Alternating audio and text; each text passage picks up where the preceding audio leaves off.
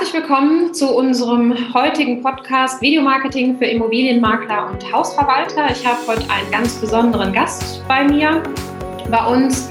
Und wir haben uns über Zoom verbunden und das ist Lars May von Fotografie, Film und Design aus Mendig.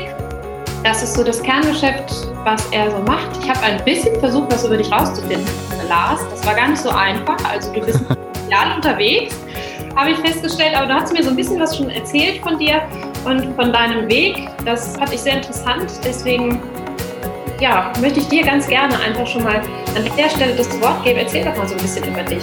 Was machst du so und wie lange machst du das schon? Ja, mein Name ist Lars May. Ich bin Fotograf, Filmemacher und kümmere mich bei uns auch ein bisschen um die Gestaltung. Ich sehe mich selbst so ein bisschen als Content Creator, wie man so schön sagt. Also irgendwie, ich versuche irgendwie Content zu schaffen, den die Leute nutzen können. Ich habe eine Firma gegründet schon vor ein paar Jahren, also ich bin 27 Jahre alt, habe irgendwann mal angefangen, VWL und Mathe zu studieren und habe dann aber gemerkt, dass äh, meine Leidenschaft tatsächlich bei der Fotografie liegt und das Ziel, warum ich VWL studiert habe, war eigentlich irgendwann selbstständig zu machen. Dann habe ich gesagt, naja, okay, dann gehe ich jetzt einfach den Weg direkt in die Selbstständigkeit, ohne das Studium zu beenden und habe dann tatsächlich noch versucht, was in die Richtung zu lernen und habe immer umgeschwenkt und habe gesagt, okay, vielleicht mache ich Fotografie und Mediendesign an einer privaten Hochschule. Das habe ich als Zweitsemester gemacht, aber dann war privat schon so viel zu tun, also in meiner Firma so viel zu tun, dass ich gesagt habe, okay, ich kann nicht jemanden Vollzeit dafür bezahlen, dass er im Büro sitzt und selber studieren gehen. Wenn es so weiterläuft, dann ist alles gut. Und sollte es nicht so weiterlaufen, dann kann ich dann immer noch weiter studieren. Zum Glück ist es weitergelaufen und jetzt bin ich selbstständig und habe mit der Fotografie angefangen. Irgendwann kamen dann Filme dazu. Dann haben die Kunden gesagt, hey, du machst Film, dann eine Webseite gemacht und wer die eine selber gemacht und wer auch Flyer gemacht, naja, die machen auch selber. Das habe ich so ein bisschen ja zumindest gelernt im Studium. Und dann kam das Design dazu und mittlerweile machen wir quasi alles, was so diesen Content-Bereich für Kunden angeht. Zielgruppe ist so Einzelunternehmer und kleine Mittelständler. Also wir würden, glaube ich, niemals eine Webseite für Porsche bauen. Die braucht dann einfach Spezialisten in ihrem Gebiet. Aber ein mittelständiger Malerbetrieb, der irgendwie 10, 12 Angestellte hat, für den können wir quasi alles aus einer Hand bieten und haben dann wenig Reibungsverluste und das ist das, was die Kunden suchen. Ja, ich habe gesehen, ihr macht auch Corporate Identity, Corporate Design Entwicklung für äh, Unternehmen. Auf eurer Webseite habe ich das entdeckt. Auch sehr stringent, sodass dann auf allen Medien zu erkennen ist, ja, welches Unternehmen man da vor sich findet. Hm, was ist das für so ein Punkt? Also wenn ich jetzt das Thema Corporate Identity, Corporate Design, also für diejenigen, die in dem Marketing-Thema nicht so unterwegs sind, das ist quasi das Erscheinungsbild der Kunden oder des, des Unternehmens nach außen hin zum Kunden. Wie wichtig ist das aus deiner Sicht, das Thema? Also ich glaube, es ist sehr, sehr wichtig. Ich glaube, es steht nicht an Position eins. Ich finde, an Position eins sollte erstmal gute Arbeit stehen. Mhm. Und Leute, die gut arbeiten, verkaufen auch erstmal ihr Produkt. Aber um dann so einen Schritt weiter zu gehen, muss man auch sich einem Kundenstamm bekannt machen. Das kann einerseits funktionieren über Word of Mouth. Das heißt also über Empfehlungen. Mhm. Jemand empfiehlt jemanden weiter. Ah, da war jemand bei uns, der hat tolle Arbeit geleistet. Wenn du jemanden suchst, dann such doch mal. Aber spätestens an dem Punkt fängt es dann an, dass der andere nach jemandem sucht. Selbst wenn mir jemand irgendwie empfiehlt, pass mal auf, da ist ein guter Maler. Keine Ahnung, wir suchen gerade selber Maler, deswegen komme ich da nicht zu diesem Thema, aber da ist ein guter Maler und ich weiß dann, ah, okay, der heißt Maler Meier und ich gehe auf die Webseite und das macht keinen guten Eindruck, das sieht irgendwie alles komisch aus, dann bekomme ich schon ein schlechtes Gefühl. Und so ein Corporate Identity sorgt eigentlich dafür, dass ich vielleicht irgendwann schon mal an einem Auto von Malermeier vorbeigegangen bin und das Logo gesehen habe. Und dann auf die Webseite komme und denke, ach stimmt, das war das Logo. Vielleicht die Farbe irgendwo gesehen habe, vielleicht an dem Haus vorbeigefahren bin und der hat das da irgendwo angebracht und ich erkenne das wieder.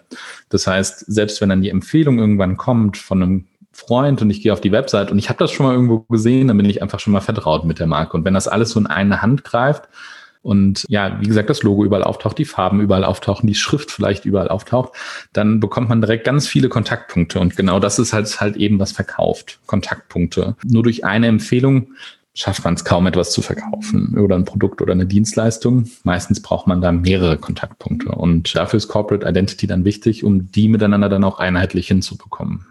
Das ist ja quasi so auch der Wiedererkennungswert. Jetzt haben wir ja heute uns das Thema Videomarketing ausgesucht, auch weil du bei uns warst zum Drehen. Da sind wir ja darauf gekommen, dass wir uns da auch mal drüber unterhalten können und den Blick in Richtung Immobilienmakler wenden. Das ist ja unsere Kernzielgruppe, Immobilienmakler. Genau. Hausverwalter. Wenn ich jetzt in Richtung Videomarketing und Corporate Identity gucke, gibt es da noch andere Möglichkeiten, das Unternehmen wieder zu erkennen, außer jetzt darüber, dass ich das Logo da irgendwo in den Film integriere? Ja, das kann eine ganz klare Sprache sein. Das kann ein Gründer sein, der redet. Das kann sein, dass ich den schon mal vielleicht irgendwo anders getroffen habe. Und wenn ich ihn dann, ich sag mal, in seinem eigenen Video sprechen höre oder ein Interview mit ihm führe, dann kann ich das verknüpfen. Es kann auch einfach eine bestimmte Art von Videos sein. Also weiß nicht, mir fällt da im Moment Amazon ein, die zum Beispiel so eine ganz tolle Videoserie im Moment haben. Also ich finde die einfach wirklich klasse, wo Mitarbeiter aus dem Unternehmen einfach zeigen, wie ihr Arbeitsalltag da ist und das wirklich auch sehr authentisch machen. Und das ist dann kurz zusammengeschnitten und das taucht immer wieder auf. Und irgendwann weiß man schon, ah, okay, dieses Video, das geht in diese Richtung. Das ja. heißt auch mit so einer Gesicht, genau. ne? haben die ja immer, ne? Genau, dieser, dieser Mund oder auch einfach auch die Art schon, wie man, wie es gefilmt ist. Da weiß man am Anfang dann irgendwann, okay, jetzt weiß ich wieder, ich bin hier. Und Videomarketing, wo wir nachher drüber sprechen, ist ja nicht nur, ich mache mir jetzt mal einen Imagefilm für die Webseite. Das ist wahrscheinlich sogar das ist okay, das kann man auf die Webseite machen. Es ist aber, glaube ich, noch nicht mal das Wichtigste. Wichtig heutzutage ist, dass man eben immer wieder gesehen wird in kurzen Kontaktpunkten, vielleicht in einem 15, 20 sekündigen Clip irgendwie eine eigene Baustelle gerade zeigt und ganz viel Content eben produziert und nicht jetzt sagt, okay, wir machen einmal einen Imagefilm, wie man das ganz oft bei großen Unternehmen sieht, die dann einmal jetzt richtig Geld in die Hand nehmen und 20.000 Euro investieren und dann ist bei über uns unter drei Unterseiten dann irgendwann der Imagefilm aufzutauchen, aber anders wird er nicht benutzt. Da ist es vielleicht viel sinnvoller, 20 kleine Videos zu drehen, die regelmäßig auszuspielen und die Leute so abzuholen. Und da kann man quasi dann auch dort wieder mit einer Bildwelt, das heißt, wie möchte ich mich präsentieren, moderne Bauten oder die gezeigt werden oder moderne Arbeiten, die ich mache, kann man sich so ein bisschen positionieren und auch präsentieren, indem man zum Beispiel auch nur das zeigt, was man wirklich machen möchte. Ja, wenn ich jetzt mehr auf neuen Baustellen arbeiten möchte, dann zeige ich vielleicht nur Neubauten in einem Film und in Projekten und auf meiner Webseite und im, ja, in diesen kleinen Clips. Und wenn ich vielleicht eher Restaurierungsprojekte mag, weil ich denke, okay, da habe ich dann ganz viel zu tun, dann zeige ich vielleicht genau das. Und so kann man auch in seiner Sprache quasi, die man nach außen trifft, das kann wie gesagt Video, Foto oder auf der Webseite oder in allen anderen Medien in den Flyern sein, dass man da eine Sprache spricht und da positioniert. Und das ist dann auch eine Corporate Identity. Also wir zum Beispiel haben mehrere. Wir haben mehrere Corporate Identities.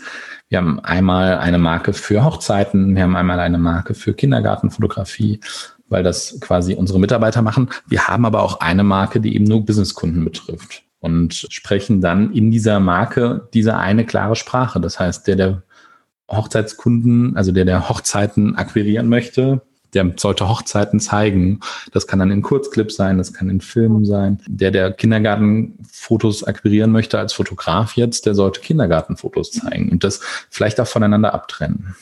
Da sprichst du jetzt einen sehr interessanten Punkt an, der mir auch am Herzen liegt, den wir auch immer wieder in den Seminaren, die wir machen oder auch in den längeren Fortbildungen penetrieren. Das ist so diese Zielgruppenfokussierung und wen nehme ich da in Fokus? Also wir sind ja jetzt schon mittendrin in dem Thema, wie funktioniert Videomarketing. Da hast du schon gesagt, einen Film zu produzieren, das ist jetzt nicht Videomarketing, sondern einfach auch bestimmte Dinge zu zeigen. Da, zum einen würde ich gerne nochmal mit dir drauf gucken, wie funktioniert das Ganze? Also was braucht es, um tatsächlich, sagen wir mal, ja auch behaupten zu können von sich, Videomarketing zu betreiben? Was sind so Themen jetzt aus Blick des Immobilienmaklers betrachtet, die da gut aufgegriffen werden können? Denn oftmals fehlt es einem ja auch dann an Ideen, wenn man nicht vom Fach ist, dass man dann denkt, ja gut, ich kann natürlich mal zeigen, wie ich durch eine Wohnung gehe, aber was kann ich noch tun? Das auf der einen Seite und was wir immer feststellen ist, dass tatsächlich, vielleicht guckst du auch jetzt mal in der nächsten Zukunft ein bisschen drauf, die Immobilienmakler ja fokussieren in der Ansprache eigentlich auf allen ihren Medien eher den Käufer. Die haben zwar auch mal eine, einen Flyer dabei, wenn sie ihre Immobilie verkaufen wollen, sowas in der Art, dann sprechen sie uns gerne an. Wenn man aber auf die Websites geht, dann sieht man sofort ah, Immobilienangebote, überall sieht man da was. Und tatsächlich wird der Verkäufer als Zielperson gar nicht so fokussiert und angesprochen. Vielleicht magst du da noch mal ein bisschen was zu sagen. Genau, also da muss man halt dann auch wirklich schauen, dass man da vielleicht auch zwei separate Linien einfach, also wenn wir jetzt von dem Immobilienmakler ausgehen, der muss quasi ja zwei Kanäle bedienen. Nämlich einmal muss er das, was er verkaufen möchte, nämlich die Immobilien im Auftrag, das muss er irgendwie an den Mann bringen. Dafür können auch Filme hilfreich sein. Das können virtuelle Rundgänge sein. Man sieht die im Moment immer wieder, diese 3D-Rundgänge. Bin ich gar kein mhm. Riesenfan von. Kann ich gerne nachher mal erklären, wo ich Vor- und Nachteile davon sehe. Es gibt aber eben auch noch den anderen Kanal, nämlich er muss eine Dienstleistung verkaufen. Und die Dienstleistung mhm. ist eben, ich muss neue Häuser an den Mann kriegen. Und das wird ja immer schwieriger. Also ich habe das Gefühl, es gibt immer mehr Immobilienmakler. Das ist zumindest so, wenn ich so das sehe. Vielleicht wird mir auch einfach mehr eingeblendet, weil ich gerade ein Haus gekauft habe. Aber ich habe schon das Gefühl, dass dieser, dieser Markt immer umkämpfter ist und es einfach auch darum geht, gute Häuser zu bekommen und gute Kundenkontakte da zu pflegen. Und gerade da ist es ja auch so, dass man jetzt als Immobilienmakler nicht unbedingt seinen Stammkunden hat, für den man dann immer nur die eine Wohnung oder das eine Haus verkauft, sondern einfach auch davon lebt, dass man, dass die Leute wissen, okay, da draußen ist einer, der verkauft gut Häuser und den kann ich nutzen. Und da sollte man dann eben auch mit zwei verschiedenen Strategien die unterschiedlichen Leute anteasern. Und ich glaube, da ist es ganz wichtig, dass man das jeweils fokussiert und dann tatsächlich auch vielleicht im Bereich der Webseite erstmal die Leute abfragt, was wollen sie? Wollen sie Häuser kaufen oder verkaufen? Und dass man dann vielleicht sogar dahinter direkt zwei Strategien aufbaut, um die Leute dann abzuholen. Das hört sich jetzt sehr aufwendig an. Das ist auch etwas, was wir immer hören. Also wir machen ja auch Marketing-Seminare für Immobilienmakler und der, der Beginn ist dann ganz oft, also nicht direkt der Beginn, aber wir setzen vor allen Dingen auch auf dieser Persona-Methode, wo du dir die Zielperson nochmal ganz genau anguckst, wo treibt die sich rum, was spricht die so für eine Sprache. Und wenn wir dann in Social Media zum Beispiel äh, einsteigen und uns das mal angucken, was man da so alles treiben kann, dann wird ganz oft gesagt, oh mein Gott, das ist ja so aufwendig. Ne? Wie kann man das denn schaffen? Und da bist du ja vielleicht sogar ein guter Partner an der Stelle, um da den Schwenk mal zu nehmen. Was sind da so Angebote, die man selber machen kann oder selbst übernehmen kann oder wo könnt ihr auch unterstützen? Ja, ich glaube, ich finde es wichtig, dass man sich, wenn man das machen möchte und Interesse hat, dass man sich vielleicht einfach fortbildet in die Richtung, dass man weiß, was derjenige, der einem da unterstützt, überhaupt tut. Und dann muss man einfach seinen Schwerpunkt setzen und muss sagen, ja, ich kann mir externe Hilfe jetzt holen, das kostet Geld, aber kann ich in der Zeit vielleicht einfach wieder drei Häuser verkaufen und das Ganze ist locker bezahlt oder mache ich jetzt alles selber? Aber es ist, glaube ich, schon wichtig, sich so eine Grundübersicht zu schaffen, dass man sich nicht komplett in eine Abhängigkeit begibt und sagt, okay, hier mach du mal. Das möchte ich meinen Kunden auch immer. Ich zeigt denen immer, wie die ihre Website selber umbauen können. Aber sie machen es dann meistens doch nicht, sondern rufen dann an. Aber sie wissen dann zumindest, was für eine Arbeit dahinter steckt und können das einschätzen. Und so ist es hier auch. Man muss sich erstmal die Gedanken machen, wen targete ich, ne? also wie Sie das eben schon gesagt haben da kann ich nicht helfen, weil das ist so ein bisschen Unternehmensausrichtung. Ne? Man kann dann so ein bisschen beraten und so ein paar Hilfestellungen geben, aber eigentlich sollte derjenige wissen, okay, ich möchte jetzt eher Neubauten verkaufen oder ich möchte vielleicht eher Restaurationsobjekte verkaufen. Ich möchte jetzt im hochpreisigen Segment unterwegs sein oder halt im niedrigpreisigen Segment. Ich glaube, man kann halt eben nicht alle bedienen. Und das muss der Kunde erstmal schaffen. Und dann gibt es diverse Strategien, ne? dass man mit einem Video, mit Fotos und einem Video anfängt, dann vielleicht sogar ein einen bebilderten Rundgang hat, wo drüber gesprochen wird, wenn man jetzt ein Haus verkaufen möchte, um den Kunden dann abzuholen. Und den kann man dann eben auf Facebook ansetzen. Den kann man dann dort auch wunderbar bewerben, weil man den Umkreis einstellen kann. Man kann die Zielgruppe einstellen. Wer kauft denn hauptsächlich Häuser? Naja, das wird eine Personengruppe zwischen 25 und 35 oder 40 sein. Das heißt, man kann diese ganzen Tools dann nutzen, um diesen Content, den man produziert hat, sei es Foto oder Video, halt eben dann auch wirklich zu nutzen oder halt wirklich auch einen Mehrwert schaffen. Ich glaube, es zum Beispiel viele Immobilienmakler haben dann irgendwie große Instagram-Accounts und posten da regelmäßig was. Das ist mit Sicherheit ein Baustein, aber das ist nicht Marketing, weil für die meisten Kunden ist es vollkommen uninteressant. Die wissen, bis sie ein Haus kaufen, gar nicht, welchem Immobilienmakler soll ich denn folgen und wer das dann aktiv macht, der sucht das über Google.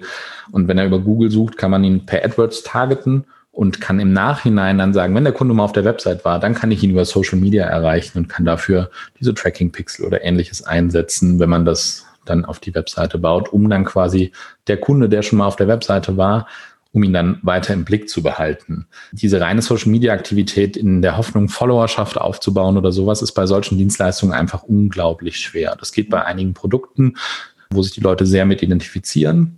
Das mhm. klappt aber bei vielen Dienstleistungen überhaupt nicht. Also Zumal ja auch jetzt, wenn wir nochmal auf die Hauptzielperson, so ist zumindest mein Punkt dabei. Die Hauptzielperson ist ja der Verkäufer, weil Häuser verkaufen ist heute gar nicht mehr so zeitintensiv und schwierig. Die Leute suchen zum Teil händeringend in den, in den Ballungsgebieten. Das heißt, die Käufer kommen im Prinzip von alleine, wenn das Objekt in den gängigen Portalen so eingestellt ist. Wenn ich aber jetzt auf den Verkäufer gucke, der ja meist auch was älter ist, ne? das sind ja in der Regel ältere Leute, also gibt natürlich auch jüngere Leute wie wir zum Beispiel, die schon mal ihr Haus verkaufen, weil sie woanders hinziehen wollen.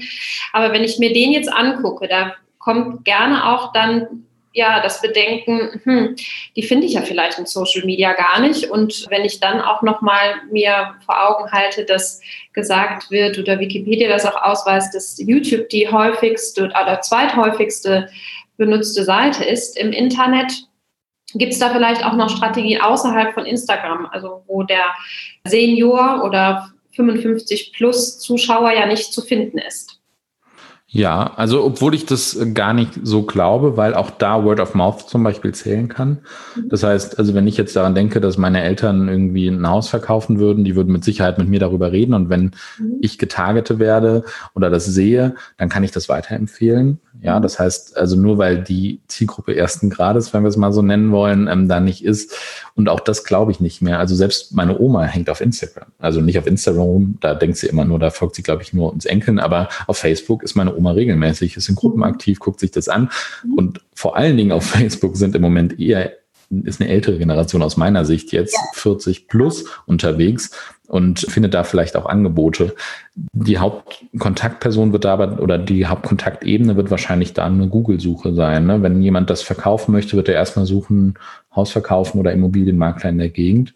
Mhm. Und dann wird man ihn auf seine Webseite holen können mit entweder einer guten Suchmaschinenplatzierung oder eben ja, mit einer Google-Werbeanzeige. Und auf dieser Website muss man ihn dann von sich überzeugen. Und das kann man wunderbar eben mit Videos machen, weil gerade wenn es um sowas geht, dass ich ein Haus verkaufe, dann geht es einfach um hohe Werte. Ja, das heißt, da geht es um Hunderttausende von Euros. Und da muss ich der Person gegenüber vertrauen. Und nichts ist einfacher als Vertrauen aufzubauen in einem Video. Wenn ich jemanden gestikulieren sehe, wenn ich jemanden sprechen höre, dann ist das ja eine ganz andere Ebene, als wenn ich vielleicht eine Textanzeige habe in einer Zeitung oder ähnliches. Und das heißt, wenn jemand dann mal auf meiner Webseite ist und ich kann ihm zeigen, guck mal, das ist derjenige, der das Haus für dich verkauft, dann kann ich direkt da wunderbar eine ganz andere Ebene und Beziehung aufbauen, als ich das jetzt vielleicht mit einer anderen Anzeige formen kann. Und dafür ist dann Video ebenso klasse. Jetzt habe ich gelesen, dass 70 Prozent der Videocontents über das Mobiltelefon abgerufen werden. Gibt es da irgendwas, was man dabei dann für die Produktion, wenn man jetzt zum Beispiel auch erstmal anfängt und sagt, okay, ich mache das, ich habe jetzt nicht so ein großes Budget, weil ich fange gerade erst an als Immobilienmakler, muss ich da auf irgendwas achten, wenn ich jetzt anfange, selber irgendwie Videos zu erstellen? Ja, also die, ich glaube, dass man da noch ein bisschen sich vielleicht, also ein bisschen differenzieren muss, was denn jetzt der Content auch tatsächlich ist, der da konsumiert wird. Mhm. Also so ganz klassisch, Leute ja, konsumieren sehr, sehr viel. Aber wenn wir jetzt wirklich auf ein ausgewähltes Zielpublikum gehen und sagen, okay, derjenige setzt sich jetzt bewusst hin und sucht etwas, dann hat er meistens schon ein Tablet in der Hand oder ein Laptop. Das heißt, dieses Konsumieren übers Mobiltelefon passiert oft so nebenbei. Mhm. Und ich glaube, dass jemand, der jetzt nach einem Immobilienmakler sucht, das vielleicht nicht gerade zwischen Tür und Angel macht, sondern sich dann tatsächlich mhm. hinsetzt und mehrere Seiten vergleicht. Und dafür gehen die Leute dann tatsächlich vielleicht noch an den Laptop oder an das iPad. Das sollte man so ein bisschen im Hinterkopf haben, um so vielleicht ein bisschen mobilen Content zu kreieren, den die Leute so im Vorbeigehen konsumieren. Dafür sind dann einfach ja, vertikale Inhalte auch super sinnvoll. Ne? Vertikales Video, wird immer mehr. Das heißt, entweder spielt man es noch zusätzlich vertikal aus, einfach, dass der Bildschirm komplett gefüllt ist. Video für diejenigen, die jetzt nicht so in, tief in den Themen drinstecken? Was, äh, also ja, wir kennen klassisch Film eigentlich immer Querformat. Und ich glaube, hätte man vor zwei, drei Leuten jemanden also es gibt, hätte man vor zwei, drei Leuten, Jahren Leuten gesagt, ähm, irgendwann filmt man hochkant, dann hätten die einen alle für verrückt erklärt, weil fast alle Konsumgeräte waren natürlich quer. Wir haben das im Kino geschaut, wir haben das zu Hause auf dem Fernsehen geschaut oder auf einem Rechner. Und da ist ja eben halt immer klassisch 16 zu 9 oder 2 zu 1, so ein Kinoformat sehr flach. Und irgendwann ist dieser Punkt, hat sich aber gedreht. Und jetzt konsumieren wir sehr, sehr viel auf einem ja, Device, was schon hochkant ist. Also mein Handy, Smartphone ist einfach, halte ich hochkant in der Hand. Und wenn ich ein vertikales Video einblende, vermutlich noch im 2 zu 1 Format oder so, muss ich entweder das Device drehen, damit ich überhaupt was erkenne. Das funktioniert nicht mehr im Vorbeigehen. Und ein Video, was zum Beispiel den ganzen Bildschirm einnimmt, beim Vorbeiscrollen oder sowas, was hochkant ist, das nimmt viel mehr Platz ein und ich nehme es viel mehr wahr. Das heißt, ich habe vielleicht nicht zwei Videos übereinander, sondern ich sehe nur eins, weil es den ganzen Bildschirm einnimmt. Und das kann dann eben wunderbar sein, auf einem Handy im Vorbeigehen dieses vertikale Video doch wahrzunehmen. Weil man wird ganz oft ja erschlagen. Also wenn ich irgendwie heute durch meinen Facebook oder Instagram oder keine Ahnung, durch meine Meme-Seiten scrolle, dann ist das einfach, man konsumiert ja unendlich viel Content. Und da aufzufallen, darum geht's halt eben. Und das sehen wir auch in Abrufzahlen von Videos. Also wenn ein Video zwei Minuten ist, dann ist das schon sehr, sehr schwierig, dass die Leute zwei Minuten da dranbleiben. Also die Aufmerksamkeitsspanne, die ist heute viel, viel niedriger. Man muss eigentlich mhm. schnelleren, kürzeren Content produzieren. Oder es einfach interessanten, dass man dranbleiben möchte. Ja, wobei auch, wobei auch da, da muss man sich dann auch wirklich die Zeit nehmen. Und ähm, dieser interessante Content kann dann fast schon wieder im Querformat sein und wird einfach mit einem Hochformat nur geteasert. Weil mhm. diesen interessanten Content, den schaue ich mir meistens dann auch nicht zwischen Tür und Angel an, wenn ich noch dreimal in der Bahn umsteigen muss oder ja. da 500 Leute neben mir stehen, sondern den Teaser und vielleicht speichere ich mir das und gucke es mir dann zu Hause nochmal an, wenn es wirklich super interessant war und setze mich dann zu Hause hin, habe mein iPad in der Hand oder mein, mein Laptop auf dem Schoß und äh, konsumiere dann den Content nochmal. Dann kann es auch ein deutlich längerer Content sein. Ja. Ja, vielleicht kann man dann, wenn man Inhalte auch noch transportieren will, einen Podcast nutzen, so wie wir das jetzt auch an der Stelle da noch machen. Und ich hatte auch gelesen, dass 86 Prozent aller Unternehmen schon oder erst Videomarketing oder ja, für sich nutzen, um sich da auch zu präsentieren und bekannt zu machen. Und dafür hatte ich mich gefragt, naja, woran liegt es, dass nicht schon alle Unternehmen damit arbeiten? Denn es hat sich ja auch ja, herausgestellt, dass, dass die Aufmerksamkeit, wenn da irgendjemand winkt oder sonstige Dinge macht, einfach viel höher ist, als irgendwelche Bilder oder sonstige Inhalte zu posten. Was denkst du, woran das liegt, dass noch nicht alle Unternehmen drauf sind? Ich glaube, viel ist da auch ein Kostenfaktor. Also da muss man ganz einfach drüber reden, dass für viele Unternehmen das vielleicht im ersten Moment sogar abschreckend ist, weil ein Videocontent zu produzieren, zumindest wenn man es produzieren lässt, einfach deutlich aufwendiger ist. Mhm. Also wenn ich jetzt einen Fotograf engagiere und der schießt mir 30 Bilder, dann ist das in einer überschaubaren Zeit gemacht und ich kann 30 Mal Content posten. Ja. Wenn ich aber 30 Videoclips habe, die geschnitten werden, die interessant sein sollen und die darüber hinausgehen, hey Leute, wie geht's euch denn heute? Und gerade mal ins Handy reingesprochen, dann reden wir da einfach schon über eine sehr aufwendige Produktion sehr häufig. Mhm. Und das ist, glaube ich, dann der Unterschied, dass man einfach, weiß ich nicht, wenn ich in ein Haus gehe und produziere 30 Fotos, dann kann ich die in jeder Kombination ausspielen. Dann kann ich die für einen Flyer nutzen, ich kann die für eine Webseite nutzen, aber auch für Social Media nutzen. Wenn ich jetzt hingehe und spiele ein Video aus, dann habe ich genau eine Plattform. Also das heißt, ich kann nur das Video ausspielen, zwar auf verschiedenen Medien, aber ich kann es vielleicht sogar auf einer Website als Header Video einblenden, wobei einige Browser das gar nicht zulassen. Also ein iPhone lässt keine automatisch abgespielten Videos im Background zu, fällt dann schon mal sämtliche iPhone-Nutzer raus mit mobilen Geräten. Das heißt, ich kann meinen Content viel seltener und auch nur dann für eine spezielle Sache nutzen. Und da muss man sich dann viele Gedanken drum machen. Was produziere ich, wann produziere ich es und wofür und in welchem Umfang? Und mal eben bei einer Hausbesichtigung 30 Videos zu drehen, wird keinen Sinn machen und wird auch einfach viel zu aufwendig. Und ich glaube, deswegen nutzen viele Leute einfach noch Fotos und lassen dieses Videothema, weil es einfach so umfangreich ist und dann erstmal mit Kosten verbunden ist, hinten runterfallen. Sind wir schon bei Kosten? Da hast du ein schönes Stichwort geliefert. Kannst du einfach mal so Eckdaten sagen? Ich weiß nicht, ob das möglich ist, wenn du jetzt sagst, okay, wenn ich eine Wohnung fotografiere, dann würden da Kosten aufkommen im Umfang von, wenn es eine Drei-Zimmer-Wohnung beispielsweise ist oder ein Haus. Und im Vergleich dazu, wenn ich da ein Video von drehe, dann ist da mit anderen Kosten zu rechnen. Kann man das so sagen? Ja, also wir haben zum Beispiel so ein Einstiegspaket für Fotografie, ist bei uns bis vier Stunden, mhm. weil wir wollen uns nicht hetzen. Ich bin davon abgekommen, dem Kunden nach Stunden abzurechnen. Ich habe einfach einen Halbtages- und einen Ganztagessatz und mhm. dann wird man nicht blöd beäugt, wenn man erstmal sich irgendwie vielleicht sogar zehn Minuten in den Raum setzt und überlegt, okay, wie kann ich das jetzt hier am schönsten machen? Weil sonst haben die Leute immer das Gefühl, was, ich bezahle jetzt dafür, dass er da sitzt, ja, aber das hat auch einen Sinn, weil ich dann nachher vielleicht fünfmal so schnell fertig bin.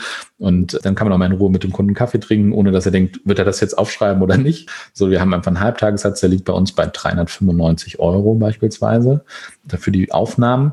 Und dann wird nachher pro verwendetem Bild bei uns abgerechnet. Das heißt, der Kunde kann dann entscheiden, wie viele Bilder nutze ich jetzt? Möchte ich zwei, möchte ich fünf, möchte ich zehn?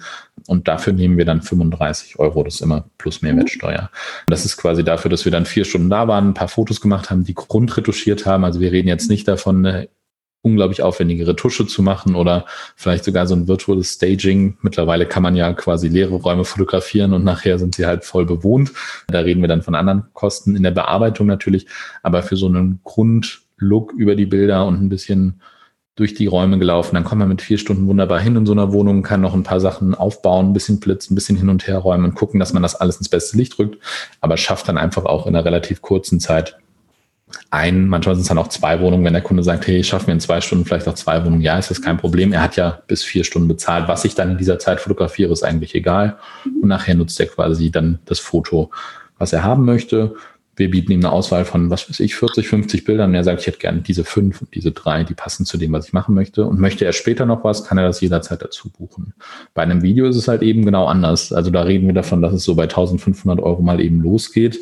Und nach oben ist da quasi keine Grenze gesetzt, je nachdem, wie aufwendig das Ganze dann ist und wie ähm, groß das Gebäude ist. Aber so, da muss man mal mindestens mit 1500 Euro rechnen. Das heißt, wir sind da fast bei Kostenfaktor drei, wenn man jetzt mal sagt, okay, ich habe von der Wohnung drei Bilder, das reicht vielleicht erstmal. Und das ist dann schon eine andere Hausnummer, die wir da nutzen.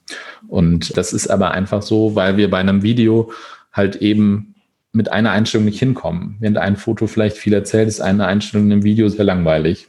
Mhm. Ja, und da muss man einfach sehr viel dann machen vor Ort. Man bewegt sich durch die Räume. Und ich würde so sagen, so ein klassisches Video von einer Immobilie, die wir verkaufen wollen, würde so bei um die 2000 Euro liegen. Wenn man jetzt einen Drohnenanflug macht, ein paar Umgebungsbilder. Und wenn man jetzt einen Imagefilm macht, wo der Makler quasi zum, zum Sprechen kommt, ähm, dann machen wir, dann liegen wir da so um die zweieinhalbtausend Euro, weil er dann meistens ja erstmal den Leuten erklärt, wer er ist, was macht er da und ähm, dann liegt man so bei ab zweieinhalbtausend Euro aufwärts und das ist dann doch eben eine andere Nummer, die man da produziert.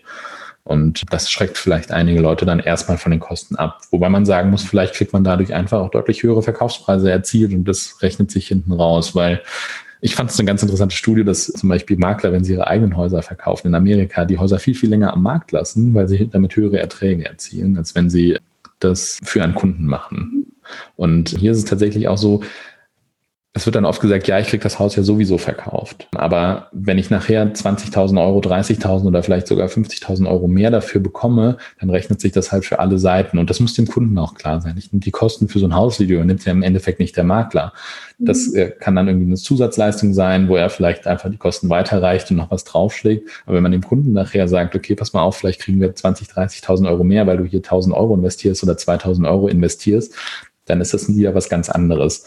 Und genau da ist halt was, was man dem Kunden einfach als Zusatzleistung offerieren kann. Wir haben hier einen Partner, der das vielleicht für uns übernimmt und der Makler verdient dann vielleicht was an der Provision für diese einfach Serviceleistung. Ich glaube nicht, dass der Makler das von seinen Kosten bezahlen muss, weil dann würde es sich wieder nicht rechnen. Dann müsste er fast 100.000 Euro mehr, damit er überhaupt, damit sich das lohnt. Das macht ja keinen Sinn. Aber für einen Endkunden kann das einfach sehr, sehr interessant sein. Und dann kann man einfach da als Service das mit anbieten und so einfach auch besser dastehen und diese Projekte dann aber vielleicht auch für sich nutzen und sagen, okay, guck mal, das sind die Häuser, die wir verkauft haben. Und damit bekommen zusätzliche Verkäufer mhm. auch wieder einen Anreiz zu sagen, ach ja, guck mal, der präsentiert das schon toll auf seiner Seite und hat damit wahrscheinlich dann auch Erfolg. Das ist ja auch so eine Schwierigkeit, die der Makler hat, ja, sagen wir mal, zu beweisen oder im Vorfeld, bevor man ihn äh, kennengelernt hat, mit seiner Dienstleistung dann darzustellen, dass er sein Geld auch wert ist oder dass er mehr macht als die Tür aufschließen. Und da in dem Zusammenhang habe ich jetzt auch gesehen, dass zum Beispiel so diese 360-Grad-Fotografie ja auch in dem Zusammenhang stark genutzt wird. Da hast du am Anfang schon mal angedeutet, das ist gar nicht so, findest du gar nicht so gut oder so, wenn ich das richtig interpretiere. Genau. Und also gibt ja auch die Videos. Also ich weiß gar nicht, hält das schon so Einhalt im Immobiliensektor? Was ist da so dein Statement? Ja, also 360-Grad-Fotos sind eine tolle Angelegenheit. Es gibt im Moment diese virtuellen Rundgänge, da gibt es verschiedene Anbieter. Zum Teil machen die Makler das selber, zum Teil arbeiten sie da mit Fotografen zusammen. Das ist auch eine tolle Angelegenheit, weil es quasi eine Hausbegehung quasi im ersten Moment erstmal sich spart. Ja, man geht quasi virtuell durch die Räumlichkeiten, hat vielleicht noch eine 3D-Brille an, kann sich nach links und rechts umschauen, kann sich alles anschauen. Das, was meine Leistung als Fotograf ist, geht aber über eine Dokumentation hinaus. Ja, also bei 360-Grad-Fotos dokumentiere ich, was ist da. So, und das ist dann sehr ehrlich, weil man kann in jede Ecke schauen. Man kann nichts besonders schön da schauen lassen. Aber die Aufgabe, die ein Fotograf oder Videograf hat, ist ja für den Verkäufer das Objekt möglichst in dem besten Licht darzurücken. Ne? Also wenn man, ich glaube, so ein ganz gutes Beispiel ist, McDonalds Produktfotos von Burgern. Also wenn man vor der, vor der Verkaufstheke steht und würde wirklich sehen, was jetzt in dieser Box drin ist und nicht, was da oben auf dem schönen Big Mac Schild steht vielleicht oder Big Vegan Schild steht, dann würde man sich vielleicht doch nochmal überlegen, ob man jetzt den Burger hier essen möchte. Aber genau das ist ein 360 Grad Foto. Ein 360 Grad Foto ist super ehrlich und ist damit für den Kunden schön und kann wunderbar genutzt werden, um einen Rundgang sich zu sparen. Aber um erstmal die Kunden davon zu überzeugen, dass man tolle Objekte hat, ist es, finde ich, total schwierig und auch nicht von nicht optimal. Das heißt, wenn ich auf meiner Webseite Objekte zeige und möchte erstmal, dass der Kunde vielleicht, der Häuser kaufen möchte, zu mir kommt und sich dann dort anschaut, was für Häuser habe ich im Angebot, dann kann ich ihn erstmal mit einem schönen Video das Haus im besten Licht dastehen lassen und kann nachher diesen Rundgang virtuell machen und kann sagen, guck, so sieht das aus und es ist wirklich ein schönes Haus. Aber es ist vielleicht nachher der Big Mac, der vielleicht auch schmeckt, aber der nicht so toll aussieht wie auf dem, auf dem Werbebild. Ja, sehr, sehr schönes Beispiel. Du hattest ja eben auch schon mal davon gesprochen, es gibt ja viele, die Staging äh, nutzen, also die tatsächlich Möbel in die Wohnungen dann reinschleppen, dann, damit dann, wenn der Käufer kommt, die das auch noch genauso schön aussieht wie auf den Fotos. Aber du hattest auch die virtuelle Möglichkeit davon angesprochen. Macht ihr sowas dann auch und, und mit welchen Kosten wäre sowas verbunden? Also wir arbeiten da mit Dienstleistern zusammen. Also mhm. für uns selber, also ich habe einen Dienstleister, der macht dieses virtuelle Staging und da müsste ich jetzt nochmal in die Kosten, ich, ich habe das in der Preisliste drin, habe ich gerade nicht parat. Da liegen wir aber dann wahrscheinlich so bei um die 15 bis 20 Euro pro Bild zusätzlich, mhm. ähm, dafür, dass Möbel quasi eingebaut werden. Mhm. Und das hält sich im Vergleich zu einem Staging vor Ort halt wirklich in Grenzen. Mhm. Also da kommen wir dann in ganz andere Dimensionen. Aber es ist halt auch da wieder so, wenn der Kunde dann in den Raum tatsächlich reinkommt, sieht es nochmal anders aus. Da hilft es tatsächlich aber, um so eine Vorstellung zu schaffen. So könnte eure Wohnung aussehen. Mhm. Und wir arbeiten da mit Dienstleistern zusammen, die das dann machen die haben dann so eine, so eine Basisauswahl an Möbeln und das wird dann reingesetzt. Für mich selber wäre das tatsächlich einfach nichts. Dafür bin ich nicht Fotograf geworden. Das ist dann tatsächlich eine, eine getrennte Abteilung. Also mhm. Bildbearbeitung machen wir zwar selbst, wenn es sich so um so Grundlagen geht, aber alles andere machen dann professionelle Bildbearbeiter. Jeder hat seine Leidenschaft. Ja, genau. Und ich könnte mich da durchquälen, aber so wie ich halt sage, hey, Immobilienmakler kümmert euch ums Verkaufen von Häusern, ich kümmere mich davon, dass die Fotos toll aussehen, sage ich halt, hey, Bildbearbeiter, sorgt dafür, dass meine Bilder toll aussehen. Ich kümmere mich darum, dass ihr das gute Ausgangsmaterial bekommt. Und meine Erfahrung ist, also ich mache ja auch die, diese Seminare und das Vorbereiten mit Leib und Seele und meine Erfahrung ist auch einfach, wenn man was macht, was einem nicht so ganz viel Spaß macht, dann dauert das auch manchmal viel länger, weil man da nicht so, ja, ja mit nicht so Enthusiasmus und Begeisterung irgendwie dran ist. Ja, das ist tatsächlich so. Und ich mache dann lieber Sachen, die mir Spaß machen, weil ja. dafür bin ich zumindest selbstständig geworden. Genau. Das war immer der Grund, warum ich selbstständig sein wollte. Ich wollte bestimmen, was ich mache, zum, um ja. meinen Lebensunterhalt zu machen und nicht. Ja, vieles können wir Chef. Filmen, außer jetzt Buchhaltung und so muss man ja auch machen, aber ja. da gibt es auch Dienstleister, die einem da so ein bisschen helfen. Aber Belege raussuchen muss man trotzdem selber noch. Ne? Ja, bei mir ist das dieser klassische Schuhkarton. Ich bin ja. ein Albtraum jedes Steuerberaters, glaube ich. Du sag mal, es gibt ja auch diese Augmented und virtuelle Reality.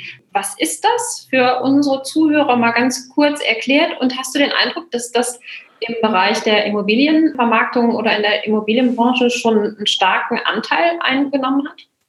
Ja, also Augmented Reality wäre ja quasi nachher ein Staging in einem 3D-Raum zum Beispiel. Ne? Das heißt, man hat einen Raum, den man erstmal abfotografiert hat, dann nachher noch digital bestückt. Da glaube ich nicht, dass das im Moment schon so richtig gut funktioniert. Diese klassischen 360-Grad-Filme sind ja quasi auch eine virtuelle Realität. Man bewegt sich da zwar in einem echten Raum, aber halt an einem anderen Ort. Das heißt einfach, man setzt sich eine Brille auf und taucht quasi in dieses Haus ein. Man kann also nicht dann gehen und irgendwo ankommen, sondern man sitzt und klickt einfach auf dem PC weiter und die Person, also optisch springt man jetzt vielleicht ins nächste Bild, kann sich aber dann, wie gesagt, alle Ecken und Enden anschauen. Und das nimmt sehr, sehr viel Raum schon ein. Auch, also wie gesagt, diese Anfragen für 360-Grad-Fotos sind steigen. Also ich kriege ständig Anfragen dafür und muss den Kunden dann erklären, für was es sinnvoll ist und für was nicht. Ganz viele Unternehmen sagen, können wir nicht so einen 360-Grad-Rundgang in unserem Büro machen? Und dann sage ich ganz im Ernst, was hat euer Kunde davon? Ja. Wenn ein Kunde irgendwie Fotos oder Videos von euch haben will, dann möchte er einen Eindruck von euch bekommen. Dem ist es vollkommen egal, auf welchem Stuhl gerade Hans-Peter da hinten in der Ecke sitzt. Das muss er sich nicht anschauen. Es geht darum, dass man einen schönen Eindruck vom Büro hat. Hey, wir sind eine moderne Agentur, so sieht's bei uns aus. Hey, wir sind eine moderne Rechtsanwaltskanzlei, wir haben hier einen hellen Bildlook, die Wände sind blau gestrichen in unseren Farben vielleicht. Das soll den Kunden so ein bisschen ja ein Vertrauen da bieten ein 360-Grad-Rundgang ist da halt vollkommen unnötig. Und so ist es halt eben auch. Man muss das gezielt einsetzen. Ein virtueller Rundgang macht super viel Sinn, dass ich mit dem Kunden vielleicht nicht an einem Tag durch acht verschiedene Städte fahren muss, um mir die Häuser anzuschauen, sondern ihm erstmal zeigen kann, guck mal, das ist das Haus, was wir dir rausgesucht haben. So sieht es aus. Wir gucken uns das jetzt an. Und wenn es dann für dich reell ist, dann fahren wir dahin. Und dann kann man, glaube ich, diesen Entscheidungsweg verkürzen. Und das ist im Sinne des Kunden und natürlich auch des Maklers, weil es viel schneller geht. Also ich kann mit einem Kunden quasi über so einen 360-Grad-Rundgang, weiß ich nicht, innerhalb von zwei Stunden wahrscheinlich acht Häuser besichtigen. Da träumt jeder Makler wahrscheinlich sonst von. Wenn ich mir wirklich einen anspruchsvollen Kunden habe und muss überhaupt so viele Häuser mir anschauen. Aber es geht einfach viel schneller. Und der Kunde ist auch froh, dass er nicht ständig im Auto sitzt und wieder irgendwo hingegurkt wird. Ich glaube, da kann man einfach dann wirklich gut die Kosten sparen einen 360-Grad-Rundgang von jedem Gebäude einfach auf der Webseite einzubinden, finde ich fast ein bisschen unnötig, weil das ist ja die Aufgabe des Maklers, nach meinen Vorstellungen gucken, was da passt. Wenn ich einen Makler habe, der sich darum kümmert, ähm, dann möchte ich von dem Vorschläge haben und nicht mir sein ganzes Angebot anschauen. Also wenn ich in einen guten Herrenausstatter gehe, dann sage ich dem vielleicht auch, hey, ich hätte gerne einen Anzug, der soll so, so und so aussehen. Und im Optimalfall kommt der einfach mit drei Anzügen und sagt, schauen Sie mal, wer von denen passt denn am liebsten? Oder was denken Sie, was ist so die Richtung? Und dann kommt er vielleicht mit zwei anderen Vorschlägen noch. Und ich muss mir nicht alle 3000 Anzüge anschauen oder sowas. Ja, oder sagt vielleicht, nehmen Sie sie mal mit, ziehen Sie in Ruhe zu Hause an und bringen das, was Sie nicht mögen, wieder genau. zurück. Ja.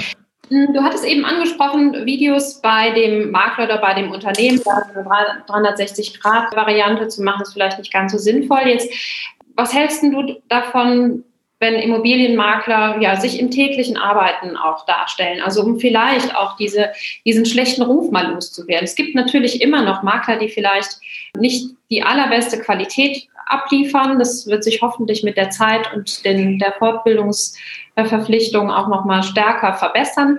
Allerdings, hm, was, was hältst du von so hinter den Kulisse-Videos? Also, dass man mal zeigt, was mache ich so oder was machen die Einzelnen so? Wie läuft es ab? Wie viel Arbeit ist das? Du hast es eben auch schon mal so ein bisschen erwähnt. Du zeigst den Kunden, wie du, wie die ihre Webseite umbauen können. Die machen es dann äh, doch nicht selber. Aber was sagst du dazu? Finde ich gut, weil ich glaube eben genau, wie ich am Anfang schon mal gesagt habe, wenn wir uns um den ich verkaufe meine Dienstleistung Bereich bewegen, dann geht es in erster Linie darum, Vertrauen aufzubauen. Mhm. Das heißt, jemand von, und davon kann ganz viele Einblicke hinter die Kulissen halt eben sein. Also das können tatsächlich so kleine Handyvideos dann sein. Ich hole euch mal gerade mit auf meinen Wochenrundgang. Das habe ich heute gemacht. Das sollte man nicht im Überfluss machen, weil irgendwann werden die Leute das auch nicht mehr konsumieren. Aber bei uns gab es hier ein Bauprojekt in der Nähe, die haben so eine alte Halle umgebaut und die haben immer so einen Wochenblock hochgeladen. Das fand ich total interessant, haben mir das angeguckt. Und ich könnte mir das auch, also bei, bei Sachen, die mich interessieren, gucke ich mir sowas an. Ich würde mir das aber nicht täglich anschauen, das konsumieren. Aber um so vertrauensbildende Maßnahmen quasi sind genau diese Videos, hey, heute übernimmt mal unser Auszubildender das Handy mhm. und erzählt euch so ein bisschen, wie er denn den Tag erlebt. Das kann ja auch einfach Vertrauen in diese Firma schaffen. Oh, die bilden aus. Oh, der scheint ja auch ganz sympathisch zu sein, scheint ja ein netter Haufen zu sein, diese Truppe, die da mich berät oder die da mein Haus verkauft.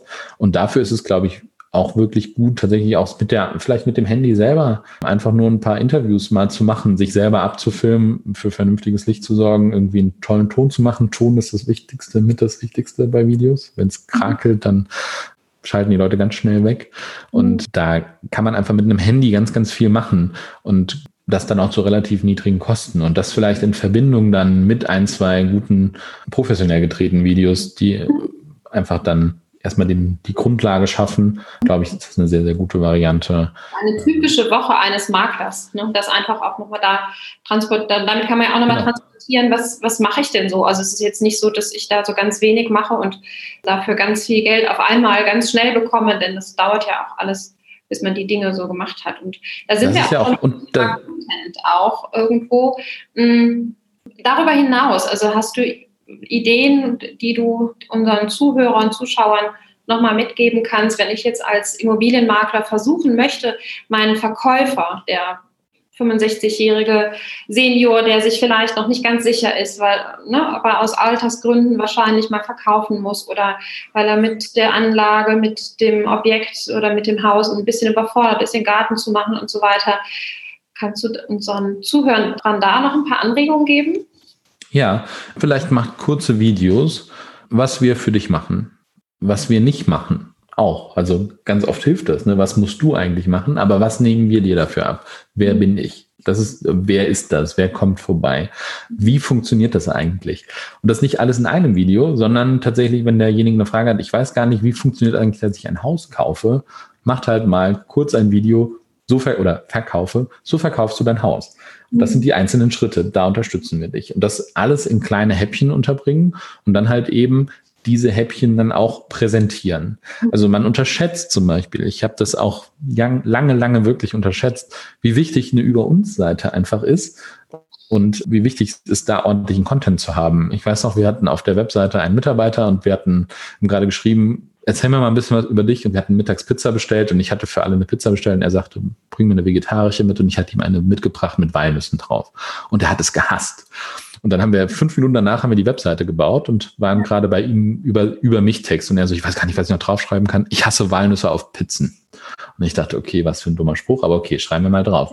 Wir haben in dem Jahr drei Mails bekommen, die so angefangen haben, hey, wir würden gerne, dass dieser Mitarbeiter unsere Hochzeit fotografiert, weil wir finden Walnüsse auf Pizzen auch einfach widerlich.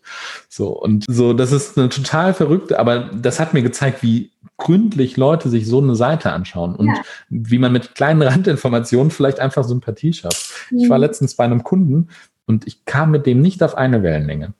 Es hat irgendwie vorne und hinten nicht geklappt. Mhm. Und auf einmal sehe ich seine Hemd. Vorstellen, Mensch.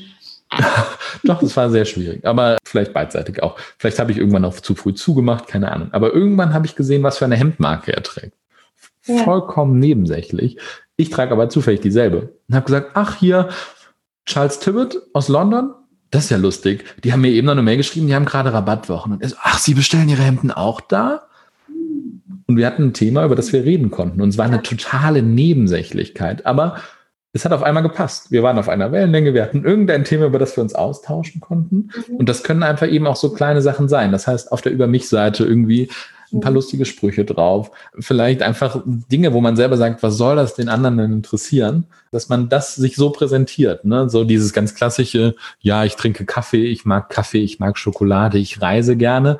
Ganz im Ernst, wer macht das nicht gerne? Damit trifft man jeden aber sowas wie, ich hasse Pizzen, äh, ich hasse Walnüsse auf Pizzen, ist halt einfach was, was, was Außergewöhnliches ist. Ja. Und das kann halt eben auch in so einem Videocontent dann funktionieren. Ja. Wenn einer ein Interview bringt und sagt, oh, ich habe gerade mein Lieblingsessen gekocht und irgendwer kommt auf diese Seite und das ist genau das gleiche Lieblingsessen, mhm. dann wird er sagen, ach, den will ich aber. Und das fand ich total spannend. Vor allen Dingen, wie gesagt, diese Reaktion. Ich habe drei Mails damit bekommen und das hat mir erst gezeigt, wie, wie wichtig den Leuten eigentlich ist, was da auf der anderen Seite passiert und wer da sitzt. Und da kann dann Videocontent einfach helfen oder mhm. Audio-Content, aber Video einfach noch viel mehr. Und dann vielleicht eine schöne Aufnahme des Tons mit. Es gibt so Ansteckmikros, die man irgendwie mit dem Handy synchronisieren kann. Rode Go heißen die, das kann man als Unternehmer investieren. Das sind 150 Euro oder so, die synchronisieren sich direkt mit dem Handy. Man hat einen super Ton und die Videos sehen direkt drei Stufen besser aus, vielleicht noch eine kleine Lampe gekauft. Ich meine, ich rede gut, ich sehe hier total äh, dunkel im Video aus, weil alle unsere Lampen irgendwo noch eingebaut oder im Auto sind. Aber total wichtig ist da tatsächlich einfach, dass man da einen ordentlichen Ton hat und dann den Leuten was über sich erzählt, über seine Arbeit, aber in kurzen Happen. Also es bringt nichts, da 20-minütige Seminare für die Kunden zu machen, sondern er muss das schnell konsumieren können, aber auch finden können und das dann eben auf der Webseite gut einbinden. Kleine Nuggets, sowas, ne? Kleine Häppchen. Genau, in kleinen Häppchen und dann aber, dass er das auch findet und nicht auf 300 Unterseiten sein muss. Mhm. Genau. Was, was ja viele machen, ist, wenn sie dann ihren eigenen Social Media Auftritt da haben, also den persönlichen vielleicht, dass sie dann da so ja, Videos posten, wo sie in ihrem ganz teuren, tollen, schnellen Auto sitzen oder die, ähm, Bilder. Das wären Leute, die ich schon mal nicht mehr engagieren würde. Ja, oder in der Yacht sich bewegen. Natürlich, ja, macht das ja auch was mit den Kunden. Und jetzt bist du ja Fachmann dafür, was es mit den Leuten macht. Was, was denkst du, was bei vielen dann gedanklich passiert? Ja, also Ich glaube, Neid ist in unserer Gesellschaft ein großes Thema und man kann damit ganz, ganz schnell, ich sag mal, Ablehnung schaffen. Man kann natürlich auch, es gibt mit Sicherheit auch genug Berufsgruppen, die das super finden und das ganz toll finden und wo es ganz wichtig ist, was ich gerade für eine Uhr trage und in welchem Auto ich sitze. Mhm. Und ich kenne das hauptsächlich aus Videos, die irgendwie Vertriebler targeten. Mhm. Guck mal, willst du auch so geil und reich sein? Also die, ne, dieses, dieses Mhm. Ich sag mal, ich bin ein, ich bin eine starke Persönlichkeit, weil guck mal, was ich für ein Auto fahre. Das funktioniert dann vielleicht, um Vertriebler zu targeten. Aber ich glaube, dass man den Endkunden damit nicht unbedingt targetet. Ich habe ganz oft die Leute, die ich kennengelernt habe, die sehr viel im Leben erreicht haben. Das sind ganz oft echt bescheidene Leute, die sehr, sehr reich sind, aber sehr glücklich damit sind, dass sie ihren Job gerne machen, dass sie vielleicht, also die würde man damit, glaube ich, abstoßen. Und man sollte sich aber authentisch geben, wenn einem das selber sehr, sehr wichtig ist und man möchte Kunden haben, die für die Statussymbole wichtig sind, sollte man sich mit Statussymbolen filmen. Mhm. Wenn es Leute sind, denen das vielleicht gar nicht so wichtig ist und da sollte man wieder seine Zielgruppe kennen, dann kann man damit ganz schnell Neid und Missgunst hervorrufen. Ich habe mich immer, mein Opa hat mir das erzählt, der war selbstständig und hat gesagt, wenn ich mir einmal in 20 Jahren ein neues Auto gekauft habe, habe ich das das nächste halbe Jahr auf dem Dorf gemerkt. Und zwar nicht, weil er mehr verkauft hat, sondern weil die Leute gesagt haben, guck mal, die Reifen von dem Mercedes dahin, die habe ich bezahlt. Ja. Obwohl das jetzt kein verschwenderischer Typ war, aber er hat gesagt, wenn er sich ein neues Auto gekauft hat, und es konnte der, konnte der alte quasi auseinandergefallen sein, dann war das, guck mal, das hat er mit meinem Geld gemacht. Und ich glaube, also, dass es vielleicht auch ganz oft so geht, wenn man dann einen zu sehr nach außen, das zu sehr nach außen stellt, dass die Leute dann sagen, naja, guck mal, der kann das ja dann, der hat ja leicht verdientes Geld da hinten anscheinend gemacht. Mhm. Also, dass das vielleicht auch gar nicht immer so positiv mhm. verknüpft ist. Also so, die Erfahrung habe ich zumindest gemacht. Mhm. Ja, meine ist da ähnlich und so ticken die Deutschen. Ich glaube, in Amerika sieht es nochmal ganz anders aus. Wenn du da kein teures Auto oder großes Auto fährst, dann wird gedacht, hm, der scheint ja nicht erfolgreich zu sein. Also den nehmen wir jetzt mal lieber nicht. Das ist einfach eine kulturelle Frage auch.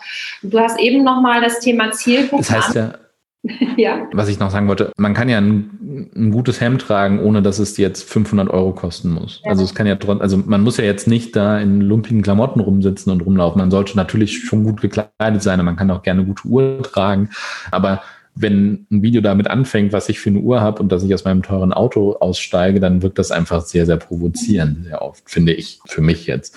Wenn jemand, der, der Porsche steht da halt vor der Tür, weil er den wirklich gerne fährt und sich vielleicht auch erarbeitet hat und dafür jahrelang gut gearbeitet hat, ist das doch vollkommen okay. Wenn er aber die erste Szene des Videos ist, wie er wie man das Porsche-Symbol hat und dann steigt er aus und dann wird auf die teure Uhr gezoomt und dann jetzt erkläre ich dir, wie die, Geld, wie die Welt funktioniert, dann ist es einfach auch schon fast nicht mehr glaubhaft. Dann wirkt das halt so, okay, den Porsche habe ich mir für den Tag heute ausgeliehen und Papi hat mir seine dicke Uhr da gelassen. Also so, ja, wie gesagt, jemand sollte authentisch rüberkommen. Mhm. Und ähm, ich glaube, dass er das halt eben sein muss. Es gibt Leute, die tragen ihre Rolex mit einer Selbstverständlichkeit, dann ist es auch vollkommen okay. Die hat er sich erarbeitet und das war ihm das wert. Ich habe gar nichts gegen Statussymbole. Ich finde aber dieses ganz oft protzerige nach außen stellen halt da an der falschen Stelle.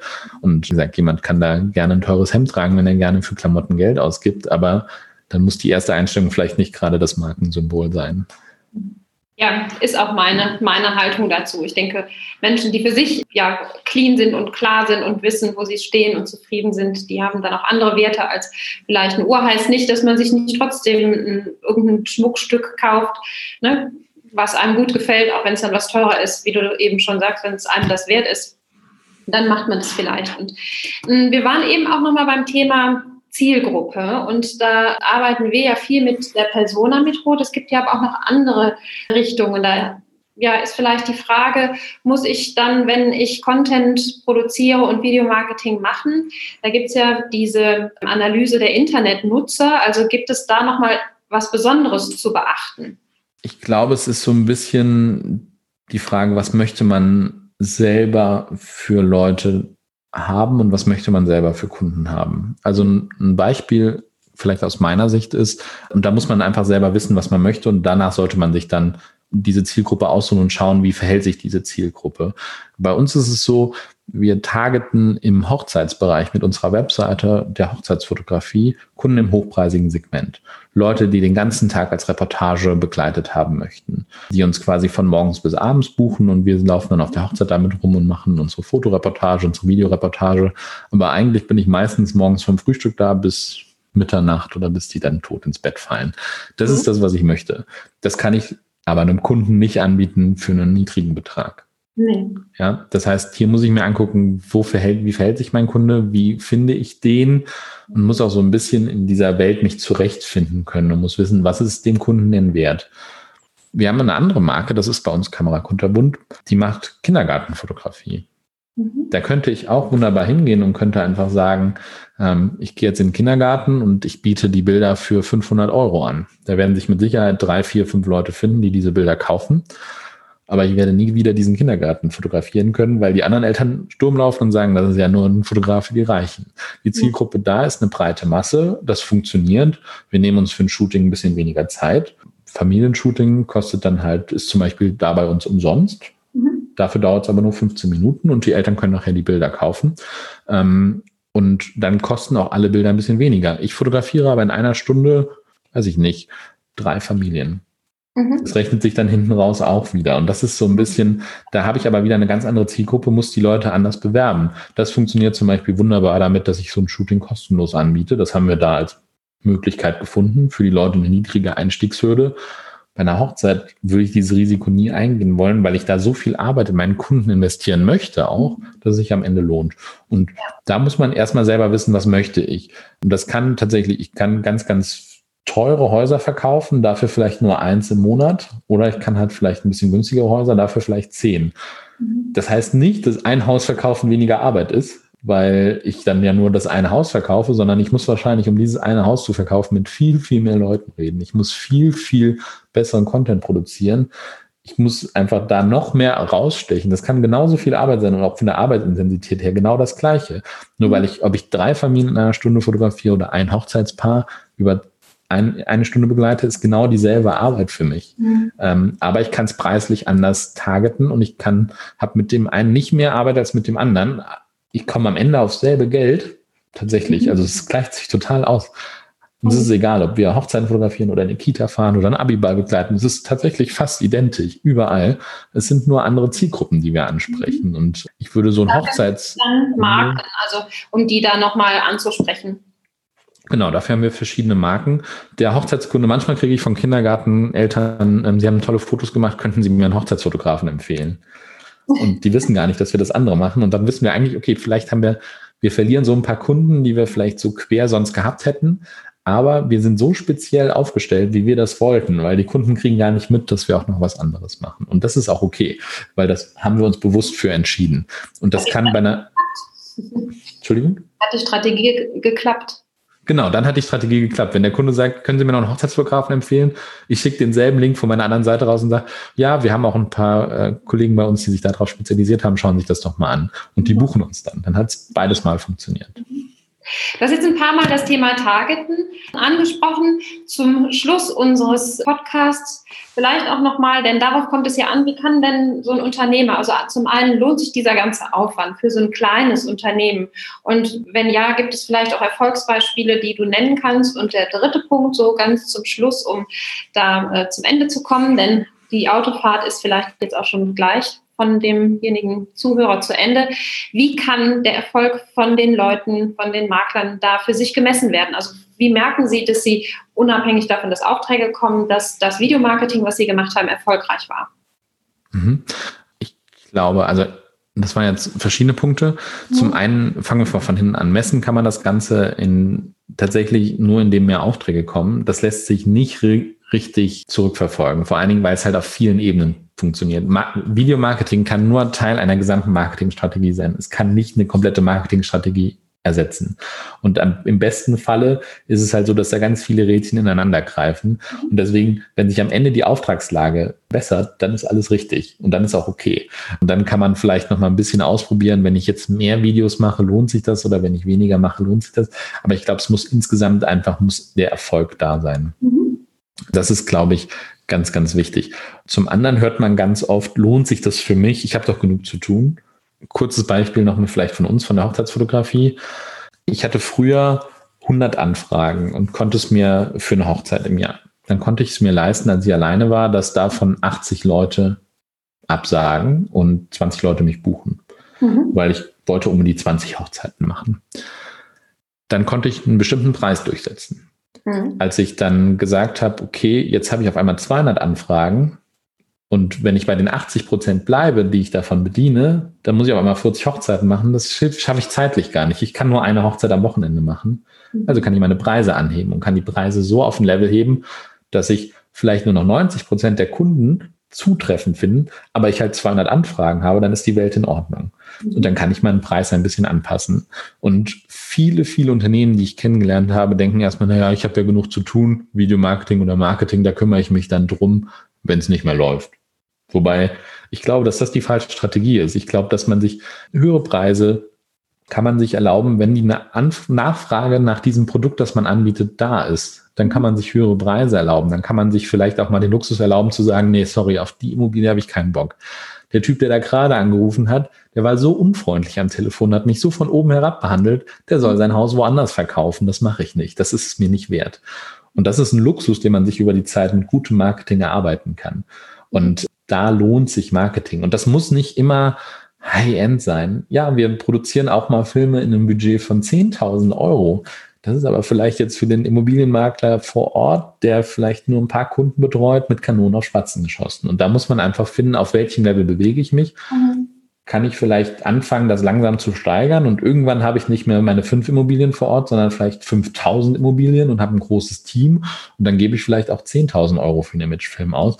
Und ich glaube, dass man da auch einfach ganz ehrlich mit den Leuten reden muss. Und ich habe das ganz oft gemerkt, wenn ich irgendwo war und habe gesagt, hey, das ist mein Budget, was kriege ich dafür? Dann gucken die Leute, dass sie das Bestmögliche da rausholen. Ich ja zumindest Leute, die vernünftig mit ihren Kunden umgehen, machen das so und die langfristig und Agenturen, zumindest unsere Branche, die lebt davon, dass man langfristig Kunden hat. Ich habe nichts davon, wenn ich den Immobilienmakler beim ersten Auftrag ausnehme und danach erzählt er jedem, dass ich das, dass ich ja total der Arsch bin, sondern wenn der zu mir kommt und sagt, ich habe 1000 Euro, was können wir dafür machen? Dann gucken wir, was wir am sinnvollsten mit den 1000 Euro machen. Und wenn er im nächsten Jahr dann sagt, boah, das lief so gut, dieses Jahr habe ich 10.000 Euro, dann gucken wir, was wir mit den 10.000 Euro am sinnvollsten machen. Mhm. Und ich glaube, da hilft einfach reden. Bei uns war ein Schreiner, hat uns ein Angebot für eine Küche abgegeben. Ich habe gesagt, sorry, das ist absolut nicht mein Budget. Dann gesagt, was möchtest du denn ausgeben? Dann habe ich gesagt, das. Und dann hat er gesagt, okay, dann gucken wir mal, wie wir das hinkriegen und wo wir abspecken. Wir machen können. Genau. Hm, ja, wir ja. gucken ja auch Immobilienmakler bei uns. Man, man beispielsweise macht ja auch Vertriebscoachings mit denen und da ja, es gilt es auch zu transportieren, was steckt da alles so noch dahinter. Also es ist ja nicht so, dass man dann sagt, guten Tag und da ist jemand angekommen, sondern da gibt es ja auch eine bestimmte Vorbereitung, die da auch nochmal mit da reinspielt und die Zeit, die nehmen wir uns dann natürlich. Lars, vielen Dank. Du hast ganz, ganz, ganz viele Informationen jetzt an unsere Zuhörer so weitergegeben. Ich denke, viele Impulse waren dabei. Ich hoffe, dass es euch gefallen hat und würde mich freuen, wenn ihr beim nächsten Mal wieder einschaltet um uns anzuhören und würde mich auch freuen, wenn ihr ein Like hinterlasst. Die Kontaktdaten, falls auch ihr Lars so sympathisch gefunden habt, wie das bei mir der Fall war, lassen wir unter diesem Beitrag die Kontaktdaten nochmal da. Dann könnt ihr auch mal stöbern auf der Seite von Lars, was es da so zu stöbern gibt. Und vielleicht seht ihr euch ja dann auch mal in echt und Wirklichkeit. An dieser Stelle sage ich vielen Dank und tschüss. Magst du noch was sagen, Lars? Ja, vielen, vielen Dank, dass ich hier sein durfte. Es hat beim Videodreh schon Spaß gemacht und heute dann das, der Podcast hat mir auch sehr viel Spaß gemacht. Ich hoffe, ich konnte ein paar Infos da lassen. Was ich Leuten immer sage, wenn sie Fragen haben, sollen die fragen. Und viele Leute fragen einfach nicht. Das heißt, solltet ihr Fragen haben, fragt mich einfach. Schreibt mir eine Mail und äh, wenn ich Zeit finde, finde ich ganz oft, dann antworte ich da drauf und das muss dann auch nicht irgendwie mit Kosten verbunden sein. Äh, meistens helfen ein paar Tipps und vielleicht, wenn da Fragen sind, schreibt ruhig. Müsst ihr keine Angst haben. Genau. Oder unter diesem entsprechenden Beitrag könnt ihr auch gerne fragen und dann beantworten wir die gerne. In diesem Sinne sagen wir Tschüss, bis bald. Tschüss.